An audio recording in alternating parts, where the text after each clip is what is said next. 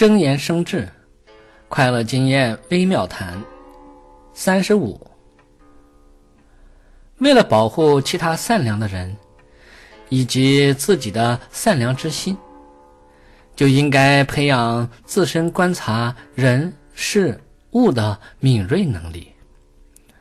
当有了这种能力以后，纵然是那些心怀鬼胎、怀有害心的人来到自己面前，也不会被他表面上假情假意、让人同情的表象所迷惑。善良的心地就不会被他人所利用，那些不法之徒就无法在自己面前发挥他的长处。